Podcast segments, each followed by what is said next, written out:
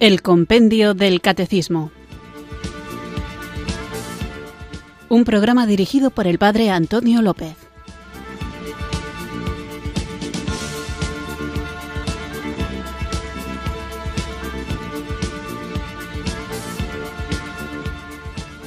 Muy buenas tardes, queridos oyentes de Radio María. Recibido un cariñoso saludo desde Irurzun, en Navarra, quienes sintonizáis un día más Radio María para escuchar este programa del Compendio del Catecismo. Os saluda el Padre Antonio López. Espero que estéis teniendo una estupenda jornada y sea donde sea que estéis, en vuestro puesto de trabajo, en quizá la cama de un hospital, también podéis escucharme y me consta que lo hacéis desde la celda de un centro penitenciario, desde el coche viajando, sea donde sea que estéis, digo, que el Señor os bendiga. Vamos a iniciar este programa y como no podemos hacerlo de otra manera, invocamos el don del Espíritu Santo para que nos acompañe durante casi una hora que dura esta misión. Así pues, en actitud de oración, hacemos acto de presencia de Dios y oramos al Santo Espíritu.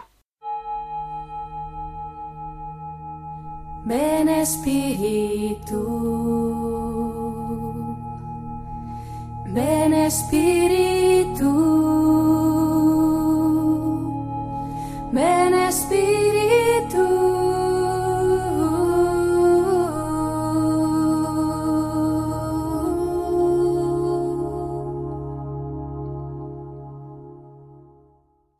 Santo, Santísimo Espíritu de Amor, don del Altísimo, huésped de las almas, óptimo y eficaz consolador, consuelo en el llanto, descanso en el trabajo, plácida sombra en el tenaz calor. Tú tan generoso en dádivas, tu poder de la diestra paternal, tu promesa magnífica del Padre, que el torpe labio viene a soltar.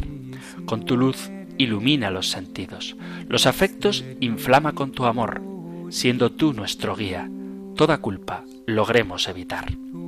Danos tu influjo para conocer al Padre. Denos también al Hijo conocer, y en el uno y el otro Santo Espíritu para siempre creer. Qué atractivo es para un alma el verse en el abismo de tu bondad y toda llena de tus inefables consolaciones. Oh, si una gota de ellas es tan gustosa, cuánto más será cuando tú mismo las concedas como tormentas sin medida y sin reserva, hablándonos claramente de tu gloria del cielo. Oh, qué trato, qué belleza, qué luz.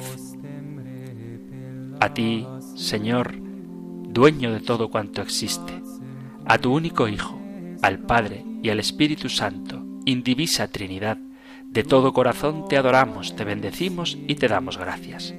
A ti se dé la gloria por infinitos siglos de los siglos. Amén. Ven Espíritu, ven Espíritu.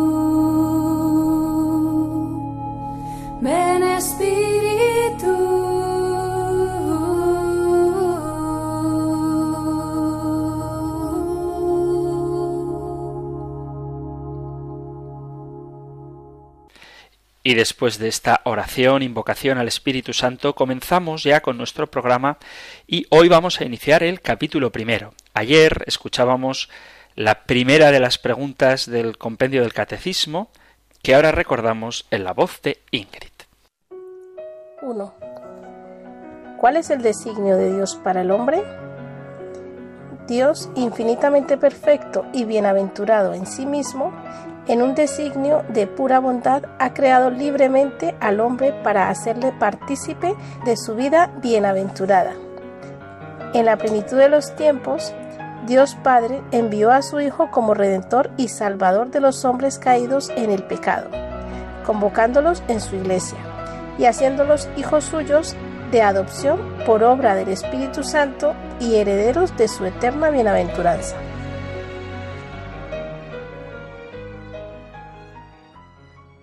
Y después de escuchar la pregunta y la respuesta del compendio, pues traté de explicar un poco las distintas partes que tiene esta respuesta que, como decía, es muy profunda, puesto que creo que encierra en sí misma prácticamente todas las verdades de nuestra fe. Dios es infinitamente perfecto y hablábamos de que Él no nos necesita y trataba de hacer una distinción que a veces parece necesaria entre necesitar, depender y amar, y cómo es posible en Dios amarnos absolutamente con libertad, sin necesitar de nosotros y desde luego sin depender de nosotros. Con lo cual, la creación ha sido un acto totalmente libre. ¿Y con qué fin nos ha creado? Que era propiamente la pregunta. Pues nos ha creado con el fin de que participemos en la vida bienaventurada. ¿Cómo consigue hacer que este fin para el que nos ha creado llegue a su plenitud?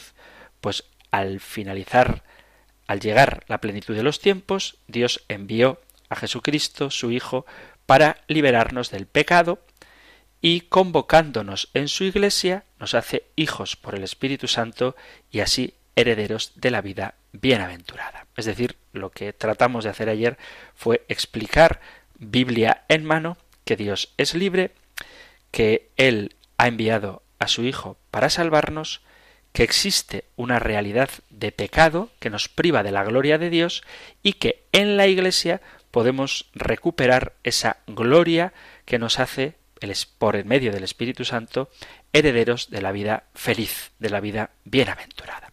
Así que continuamos ahora y comienza el capítulo primero de este compendio. Vuelvo y repito que la primera pregunta del compendio era una especie de prólogo resumen de todo lo que viene después.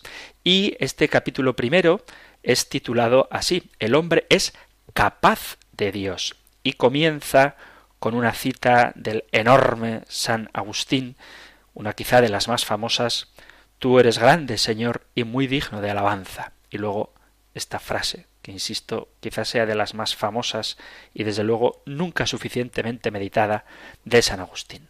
Nos has hecho, Señor, para ti, y nuestro corazón está inquieto mientras no descansa en ti. Y con esta introducción al capítulo primero del compendio, escuchamos también de la voz de Ingrid la segunda de las preguntas del compendio del catecismo. 2. ¿Por qué late en el hombre el deseo de Dios? Dios mismo, al crear al hombre, a su propia imagen, inscribió en el corazón de éste el deseo de verlo. Aunque el hombre a menudo ignore tal deseo, Dios no cesa de atraerlo hacia sí, para que viva y encuentre en él aquella plenitud de verdad y felicidad a la que aspira sin descanso. En consecuencia, el hombre por naturaleza y vocación es un ser esencialmente religioso capaz de entrar en comunión con Dios. Esta íntima y vital relación con Dios otorga al hombre su dignidad fundamental. Estás en Radio María sintonizando el compendio del catecismo y acabamos de escuchar el primer número del capítulo primero del compendio del catecismo, que es el número dos. Repito que el número uno estaba fuera de propiamente el compendio, era una especie de prólogo en el que se trataba de pues resumir cuál es el designio de Dios para el hombre. Y en definitiva toda la doctrina de la Iglesia y toda la revelación no trata sino de explicar esto, qué es lo que Dios quiere para nosotros, pues la salvación eterna. Y para eso ha enviado a su Hijo para que en la Iglesia y por medio del Espíritu Santo seamos hechos herederos de su eterna bienaventuranza. Pero este capítulo primero comienza con la pregunta de ¿por qué late en el hombre el deseo de Dios. Y nos dice varias cosas. En primer lugar, que el hombre ha sido creado a imagen de Dios y que el propio Dios ha suscitado en el corazón del hombre el deseo de verlo. El catecismo, el compendio del catecismo, que no ignora la realidad, es consciente de que muchas veces hay personas, seguro que conocéis alguna, ojalá que algunas nos estéis escuchando, que ignoran este deseo y tratan de vivir como si Dios no existiera, intentando, creo que en vano, saciar su corazón al margen del Creador. Así que, de alguna manera, el hombre aspira sin descanso a conocer a Dios, porque de una manera innata el hombre es un ser esencialmente religioso. ¿Todo esto es cierto? Veamos qué es lo que nos dice la Biblia.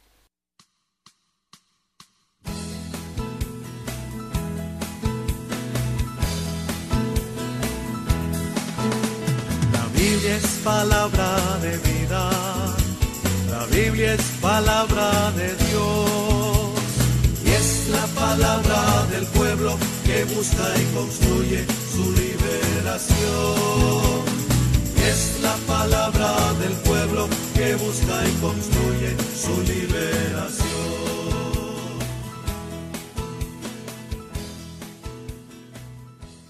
Ya sabéis que esta sintonía de que la Biblia es palabra de vida, la Biblia es palabra de Dios, es aparte de una cortinilla para iniciar el texto, el apartado de este programa en el que buscamos textos bíblicos que avalan lo que dice el compendio del catecismo, además de para eso, sirve también para dar tiempo a los queridos oyentes a que busquéis vuestras Biblias y conmigo vayáis jugando de atrás hacia adelante con el libro sagrado y encontrando los textos a que los vamos a referir. Por eso, para que sea un programa interactivo, para que podáis animaros y escuchar este programa no estáticamente sentados, sino participando activamente de él, pues os animo a que cojáis también la Biblia. Repito que el texto que yo utilizo, la versión que utilizo normalmente, es la Sagrada Biblia de la Conferencia Episcopal Española.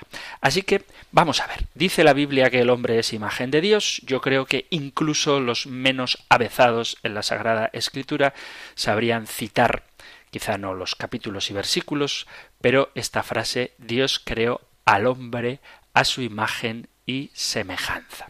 Así pues, vamos a ver esta verdad que todos conocemos y que podemos encontrar, para leerla literalmente, en el principio de la Biblia, en el libro del Génesis, en el primer capítulo, capítulo 1 del libro del Génesis, encontramos en el contexto de la creación, un texto que forma parte de la cultura general y que todo el mundo conoce. En el capítulo 26, perdón, en el capítulo 26 no, en el versículo 26, después de que Dios haya creado los seres vivientes y las fieras según sus especies y los ganados según sus especies, después de que viera Dios que era bueno, dice capítulo 1, versículo 26, dijo Dios, hagamos al hombre a nuestra imagen y semejanza, que domine los peces del mar, las aves del cielo, los ganados y los reptiles. Y creó Dios al hombre a su imagen. A imagen de Dios lo creó, varón y mujer los creó. Y sin dejar el libro del Génesis, podemos ir hasta el capítulo 5, donde nos dice, según comienza el capítulo 5, hablando de los descendientes de Adán, dice, este es el libro de los descendientes de Adán. El día en que Dios creó al hombre, a imagen de Dios lo hizo. Los creó varón y mujer. Los bendijo y les puso el nombre de Adán el día que los creó. Así que Sabemos que, según el Génesis, cuando nos habla de cómo crea Dios al hombre, lo hace a su imagen y semejanza. Además, otro texto que no es tan explícito, pero precisamente por eso es tan hermoso y tan rico, que habla también de la creación. Sabéis que hay dos relatos de la creación, el que acabamos de escuchar del libro del Génesis capítulo 1, donde comienza propiamente los días de la creación, pero luego en el capítulo 2 hay un nuevo relato de la creación a partir del versículo cuarto. Dice, esta es la historia del cielo y de la tierra cuando fueron creados. el día en que el Señor Dios hizo tierra y cielo. No había aún matorrales en la tierra, ni brotaban hierbas en el campo, porque el Señor Dios no había enviado lluvia sobre la tierra, ni había hombre que cultivase el suelo. Pero un manantial salía de la tierra y regaba toda la superficie del suelo. Y dice, esto es la belleza del texto, entonces el Señor Dios modeló al hombre del polvo del suelo con sus propias manos e insufló en su nariz aliento de vida. Y esto es algo hermoso. Fijaos que cuando Dios crea las cosas dice hágase, hágase, hágase, produzca la tierra, bullan las aguas, júntense las aguas, exista el firmamento, cúbrase la tierra de verdor, existan las lumbreas del firmamento, pero cuando se refiere al hombre, no dice hágase, ni produzca, ni bullan, no da una orden así para que otros lo hagan, sino que dice literalmente, versículo 26, capítulo 1 del libro del Génesis, hagamos al hombre a nuestra imagen y semejanza. Y luego, en el segundo relato de la creación del capítulo 2, dice, entonces Dios modeló al hombre del polvo del suelo e insufló en su nariz aliento de vida. Es decir, lo que da vida al hombre es el soplo de Dios. El propio hálito divino es el que convierte al hombre en un ser viviente. Y simplemente por no quedarnos solo en el Antiguo Testamento, sino ver cómo también el Nuevo sigue con esta misma idea, como no puede ser de otra manera, voy a dar dos citas, una tomada de la carta del apóstol San Pablo a los Corintios en el capítulo 11, capítulo 11 de la carta a los Corintios, versículo 7. Corintios 11, 7 dice, pues un varón no debe cubrirse la cabeza siendo como es imagen y gloria de Dios. Por dar una última cita del Nuevo Testamento sobre esta idea en la preciosa y corta pero enjundiosa carta del apóstol Santiago.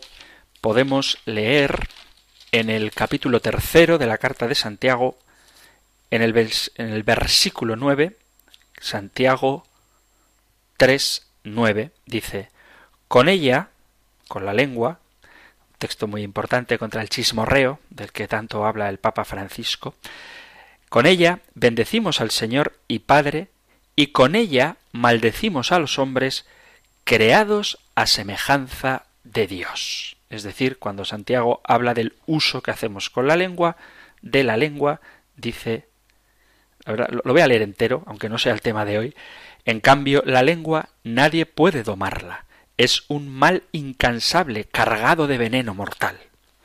Y ahora sí, con ella bendecimos al Señor y Padre, y con ella maldecimos a los hombres creados a semejanza de Dios. Así que creo que no hay duda de que, según la Sagrada Escritura, el hombre está hecho ciertamente a imagen de Dios.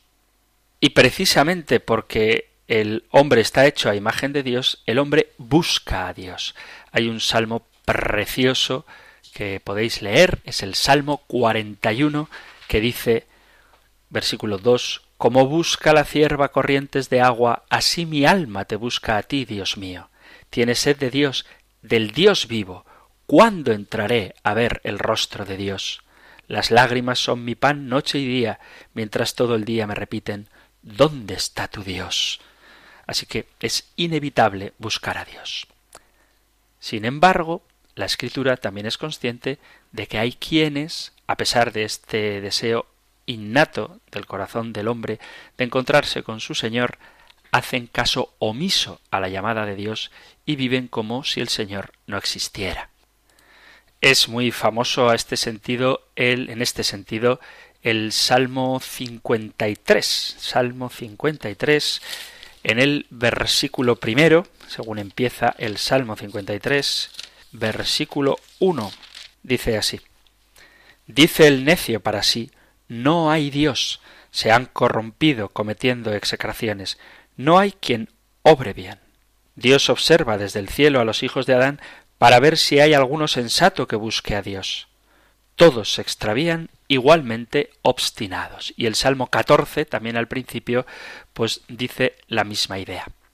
Quiero subrayar esto, pues porque a veces uno piensa que el ateísmo es una cosa moderna, pero ya desde los principios del Antiguo Testamento, en el libro de los Salmos y en el principio de la era cristiana, en el profeta Jeremías, que el pobrecillo pues sufrió bastante, podemos escuchar en el versículo 17, versículo 17 de Jeremías, y dale con versículo, capítulo 17 de Jeremías, disculpadme, capítulo 17 de Jeremías, en el versículo 15, le dicen al bueno de Jeremías, ellos me dicen, ¿dónde está tu Dios?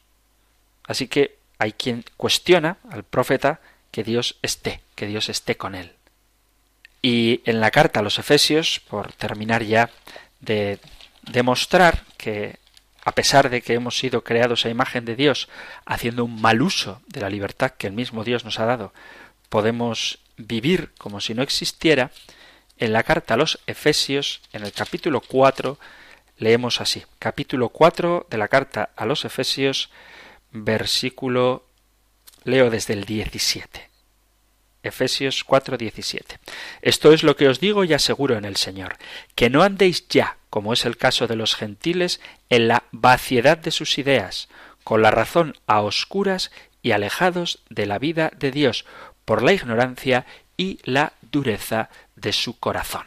Es decir, o bien por ignorancia, que es tarea nuestra como creyentes iluminarla, o bien por la dureza de su corazón, que es tarea nuestra como creyentes rezar para que su corazón se ablande, hay quien ciertamente rechaza a Dios. Así que vamos a ver si realmente podemos decir que todas las personas necesitan a Dios o de alguna manera buscan a Dios, o si por el contrario se puede vivir humanamente como si Dios no existiera.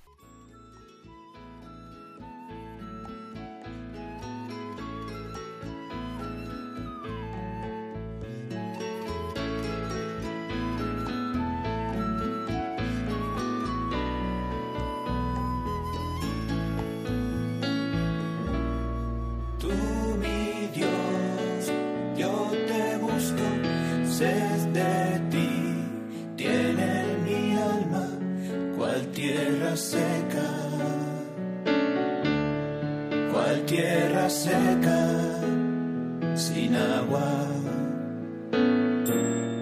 Tú, mi Dios, yo te busco, sed de ti, tiene mi alma, cualquiera tierra seca.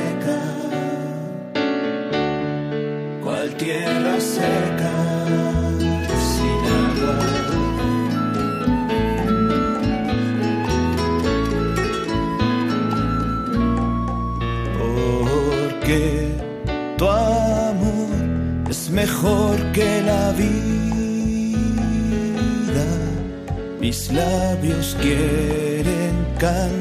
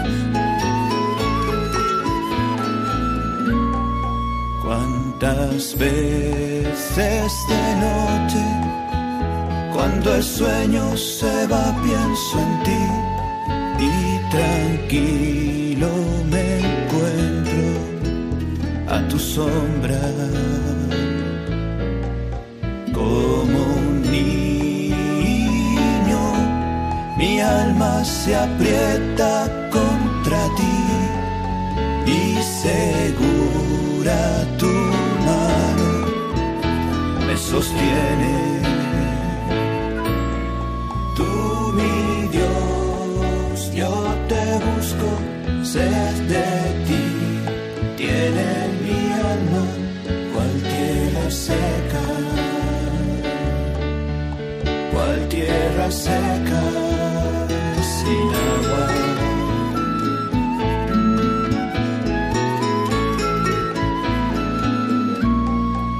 solo pido, Señor, una cosa estoy buscando, vivir en tu casa por siempre y conocerte. Tu Señor sabes lo que soy, tu Señor sabes lo que tengo,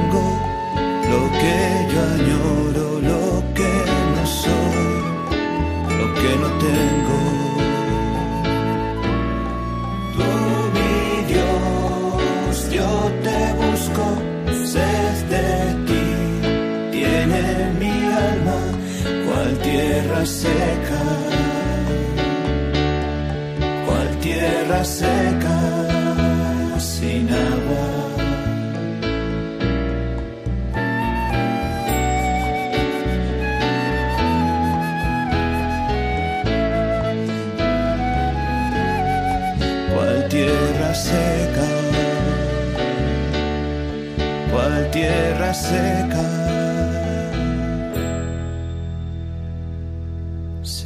Seca sin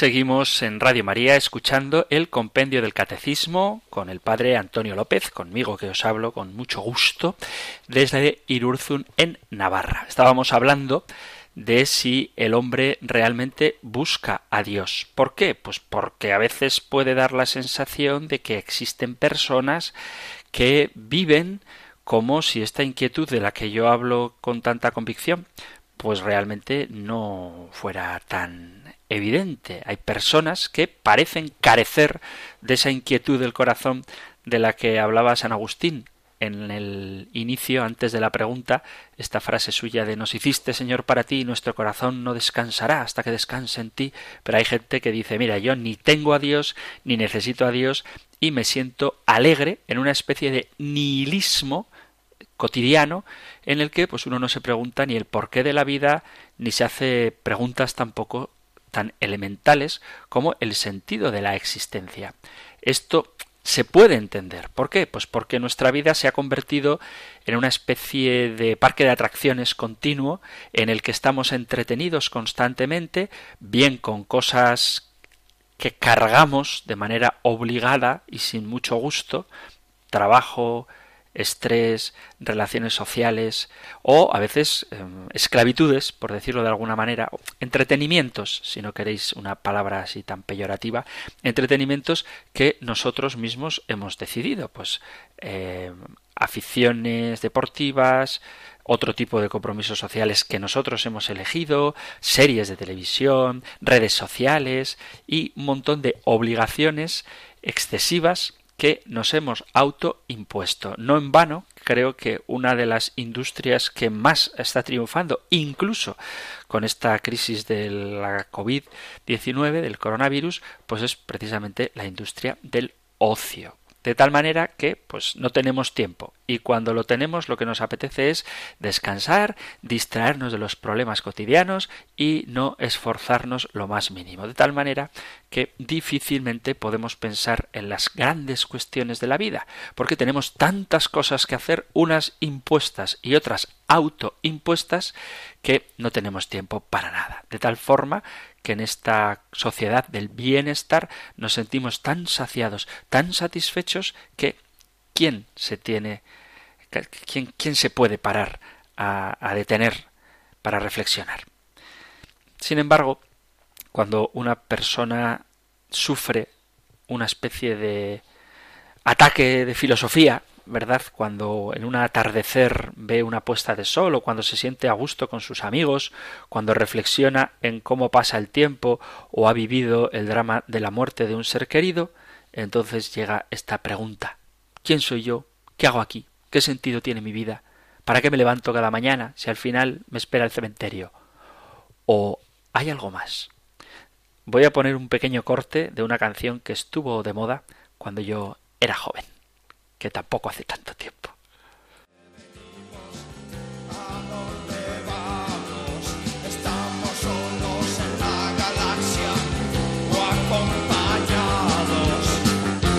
Existe un más allá y si hay.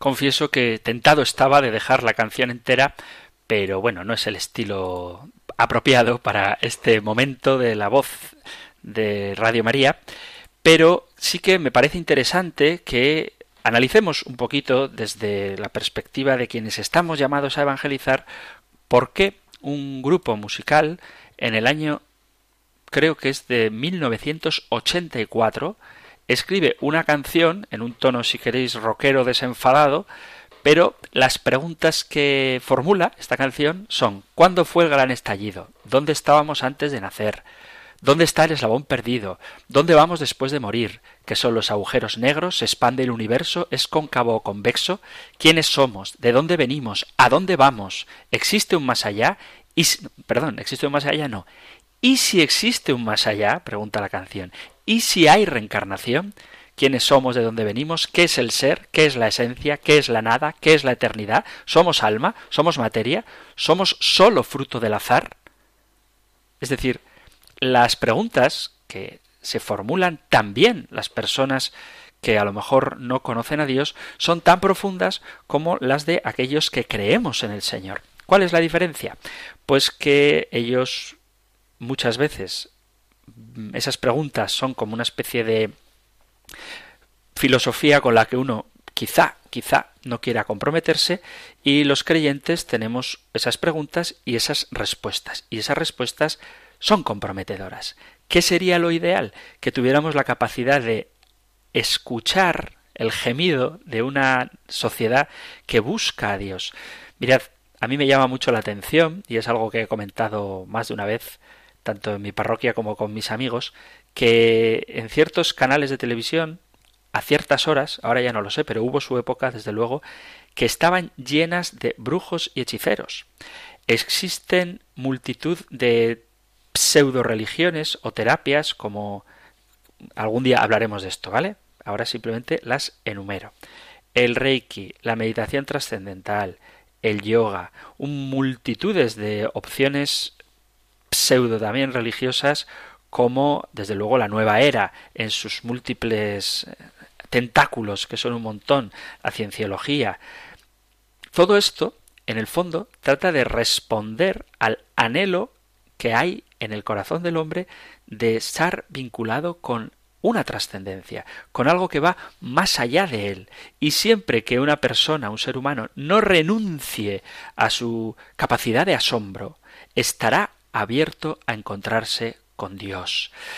Desde que el hombre es hombre, desde que el ser humano es ser humano, ha buscado explicaciones, respuestas a las que hace alusión esta jocosa canción. ¿Quién soy? ¿De dónde vengo? ¿A dónde voy? ¿Cuál es mi fin último? Y esta capacidad de asombro es la que sirve de motor para que el hombre avance, avance tanto a nivel científico como a nivel filosófico. Si nos conformáramos con vivir como vivíamos hace 50 años o 100 años o 200 años o 7 años a nivel tecnológico, no hubiéramos avanzado. El problema está en que hay quien se resigna a vivir a nivel espiritual sin avanzar, como si esto no tuviera importancia.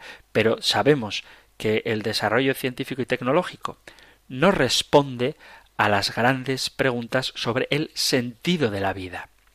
Los hombres que han perdido la capacidad de observar, admirar y sorprenderse de los acontecimientos de la vida diaria no es que hayan perdido el sentido trascendente, simplemente lo tienen enterrado debajo de un montón de cosas que aunque son entretenidas, pues no llenan del todo. Y por eso hay que ir buscando siempre más y más y más. De hecho, casi todos los pueblos primitivos, al no encontrar respuesta a sus inquietudes, reconocieron como divinidades, como deidades, a elementos naturales. Y eso es una cosa pues que ocurre también hoy. Hay quien pone su esperanza en que su equipo de fútbol gane en que su grupo favorito de música saque un nuevo disco. Y en el fondo esto es querer buscar que otro desde fuera me satisfaga, sin darse cuenta que el único que puede satisfacerte, tanto desde fuera como desde dentro, es Dios, que es más íntimo a mí que yo mismo. Otra hermosa frase de San Agustín. En cualquier caso, el ser humano, el hombre, busca la belleza, la sabiduría, la bondad y, asimismo, reconoce como enemigo suyo pues a todo lo que es fealdad, ignorancia o maldad. Por eso, el hombre busca un ser trascendente y trascender no es otra cosa sino ir más allá de uno mismo. Tenemos sed de eternidad y trasciendo cuando pienso, amo y sueño con grandes verdades que dejan a un lado mis ataduras materiales, mi micromundo, y me cuestiono ¿para qué estoy aquí? ¿Qué hay más allá de lo que alcanzan mis ojos? El deseo de solidaridad, de crear un mundo mejor, todo eso es bueno y no hay que verlo como enemigo de la fe, sino como una especie de prueba de que están clamando para que hablemos de Jesucristo. No tenemos que ver los inicios de una búsqueda del más allá imperfecta o incompleta como contrarios a la plenitud de lo que Jesucristo nos ha revelado. El hombre busca a Dios, Dios busca al hombre y precisamente por esta búsqueda mutua es por la que nosotros tenemos la certeza de que cuando presentamos bien el Evangelio, de que cuando hablamos adecuadamente de Jesucristo, Él se hace amar no tengáis miedo a buscar la verdad, no tengáis miedo a hablar con personas de otras tendencias o de otras opciones religiosas. Al contrario, hagámonos diálogo, porque en esa búsqueda de Dios el propio Señor sale a nuestro encuentro y se da a conocer. El hecho de que alguien no tenga toda la verdad no significa que haya que cerrarle las puertas a la verdad porque nosotros no somos dueños de la verdad, somos poseídos por ella. Y debemos dar gracias a Dios de haber conocido la plenitud del Evangelio y con ella anunciar humildemente, escuchando, reconociendo todo lo bueno, verdadero y bello que hay en otras opciones, para así atraerles a Jesucristo. ¿Por qué? Pues porque cuando alguien busca a Dios, aunque no lo haya encontrado, está manifestando en él la huella del Creador. Y esta relación con Dios, insisto, aunque todavía no sea plena, es la que otorga al hombre, dice literalmente el compendio del catecismo, su dignidad fundamental. Así que cuando veáis que alguien está buscando a Dios, aunque sea por caminos equivocados, no le quitéis esa ilusión, más bien acompañadle y reorientarle para que, encontrándose con Jesucristo, su corazón halle el descanso que tanto desea.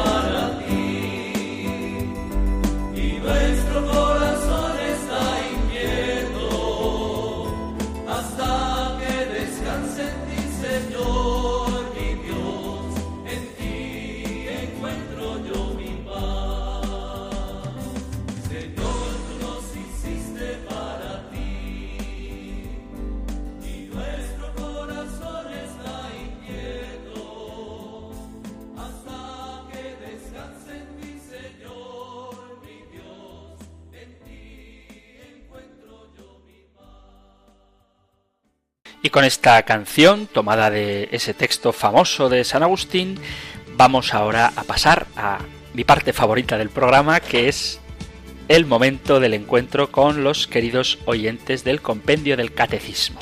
Así que, queridos amigos míos, os recuerdo que podéis formular vuestras preguntas si es posible, si es posible, que sean en alusión a alguno de los aspectos que hemos tratado hoy durante el programa. Lo digo insisto, primero, pues para que haya una continuidad y una temática propia de cada uno de los programas y segundo también pues para que no me pille con algún dato que inmediatamente pues a lo mejor no tengo. No obstante, me comprometo a que si eso ocurre, pues en el próximo programa responderé a esa pregunta. Pero lo ideal, lo ideal es que hagamos alusión en las preguntas al tema que estamos tratando hoy, en el que hemos respondido, como hace el compendio del catecismo, a la segunda de las preguntas que es ¿por qué late en el hombre el deseo de Dios? Así que quedan los teléfonos abiertos, podéis llamar al 91 005 9419 91 005 9419 para entrar en directo. Si queréis podéis también hacer vuestras preguntas o comentarios a través del WhatsApp en el 668 594 383 668 594 383 o a través del correo electrónico a cualquier hora del día a compendio arroba es Así que o en el correo compendio arroba radiomaria.es o en el WhatsApp 668-594-383 o para entrar en directo 91 005 94 19. Aquí os espero.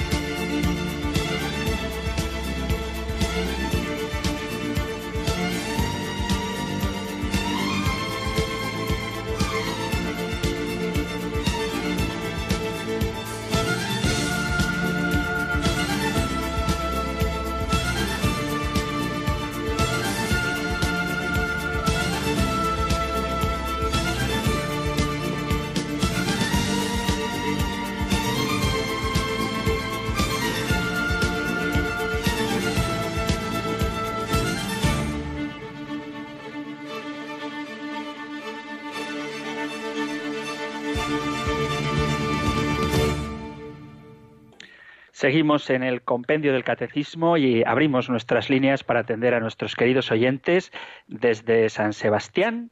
Eh, hablo con Juan Carlos. Muy buenas tardes, Juan Carlos. Hola, buenas tardes. Mire, yo quería, al, hilo de la exposición que usted ha hecho tan acertadamente, hacer una consulta, un comentario. Y es que eh, nosotros, por nuestra actividad pastoral y demás, en nuestras labores, ayuda una persona una persona que es adulta, un señor mayor, que es el paradigma de la caridad y de la modestia y la ayuda a los demás. Eh, para nosotros es un poquito misterioso y un día alguien de una forma muy delicada le preguntó por su creencia y él dijo una frase con mucha sencillez, ¿eh?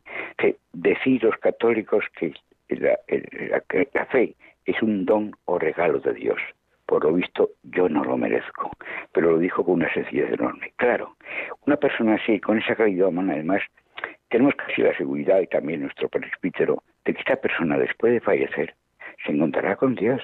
Él no ha podido, no ha podido. Y este es el tema que quería dejar expuesto, a ver la opinión sobre esto. Gracias por su atención.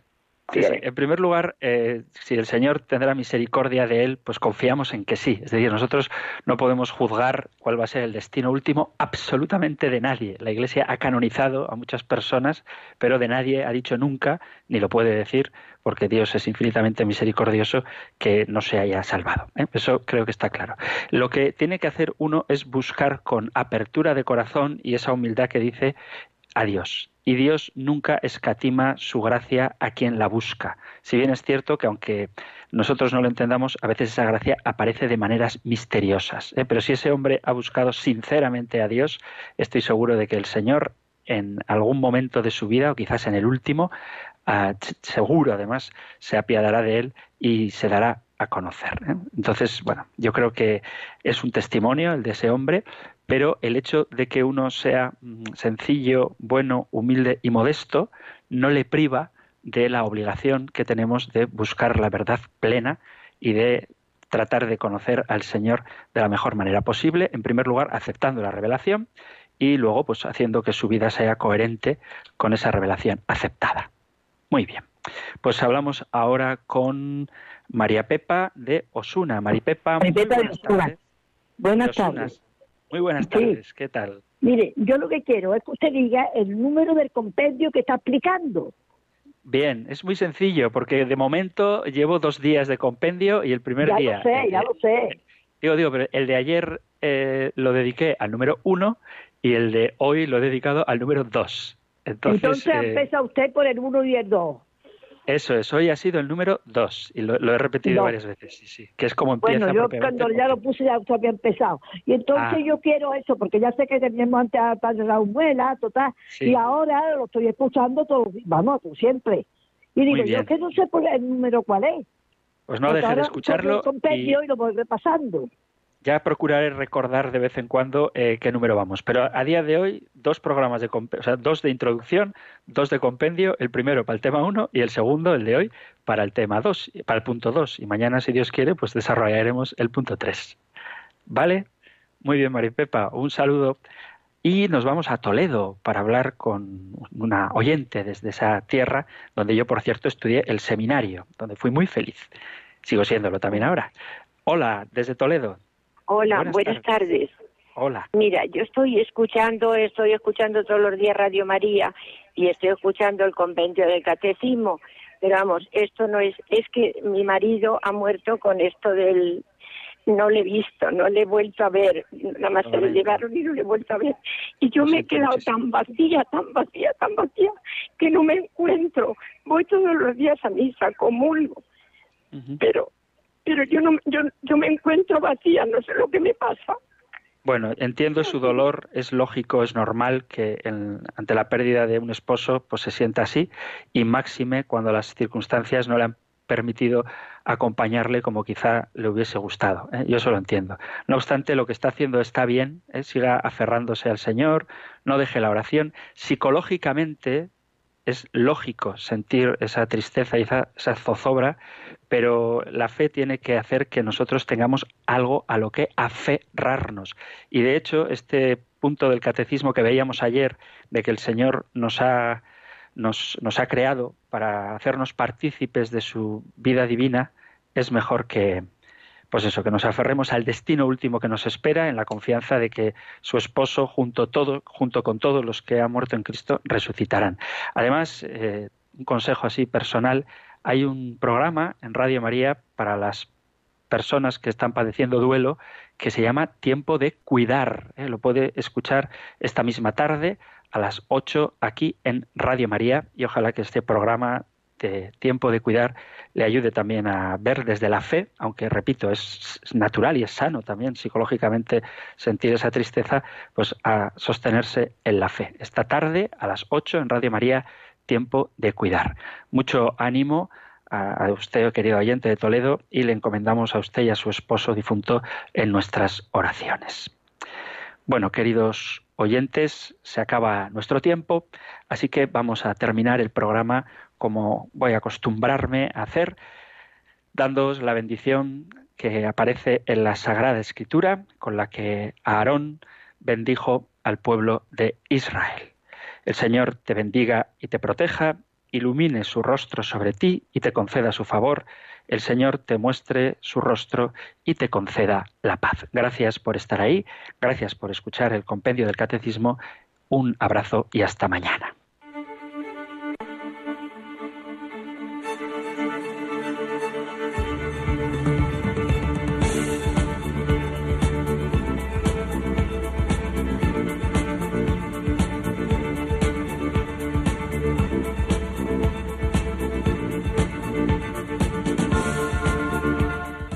El Compendio del Catecismo. Un programa dirigido por el Padre Antonio López.